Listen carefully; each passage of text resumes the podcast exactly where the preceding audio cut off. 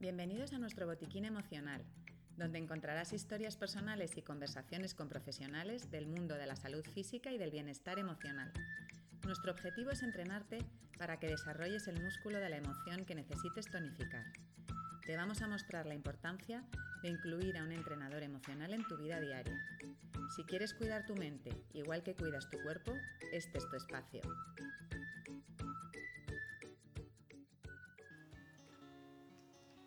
¿Sabías que hay alrededor de 5 millones de personas en España, un 12% de la población, que en el último año dice sentirse sola y no quiere estarlo?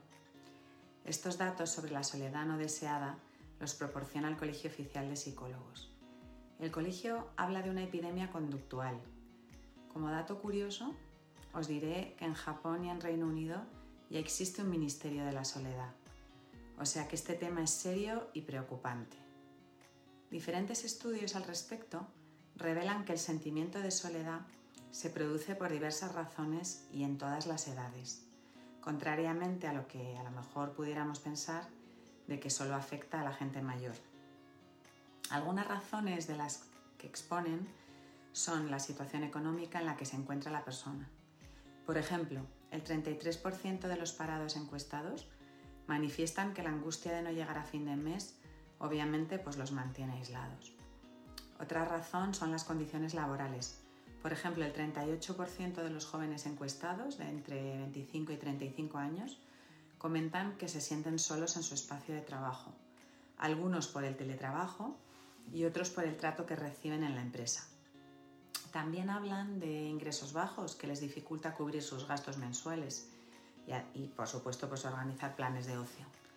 Y por último, comentan que esta soledad no deseada se pronuncia en su caso porque dicen que suele tener ellos tiempo libre cuando el resto de la gente no, no tiene tiempo. Parece que el género apenas influye en esta soledad, pero sí es determinante el estado civil. Los solteros o separados y divorciados se sienten más solos que los casados.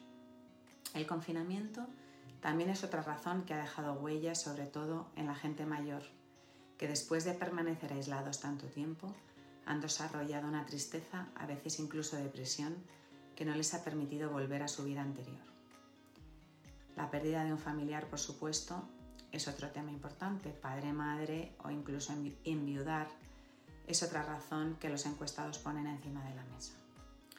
Los cuidadores de familiares, los migrantes, las personas que sufren bullying, los discapacitados, los afectados por alguna enfermedad mental, los jubilados, son entre otros colectivos vulnerables a esta soledad. ¿Y qué hacen estas personas para tratar de entretenerse? Pues dedican más horas al día a las redes sociales y a los foros de Internet que les aísla aún más de las relaciones personales. Algunos usan más a menudo aplicaciones para conocer gente o ligar. En su mayoría pues son varones entre los 20 y los 30 años que pasan el día en su cuarto refugiados en la consola, el ordenador o el móvil.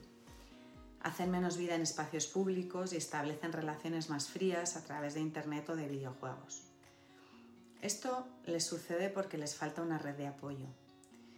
Mariano Sigman, neurocientífico, autor del Poder de las Palabras, comentaba que la soledad es no tener con quien hablar de buena manera. Y así es. No tener un amigo, un familiar, un compañero al que se le pueda confiar lo importante puede dañar nuestra salud mental.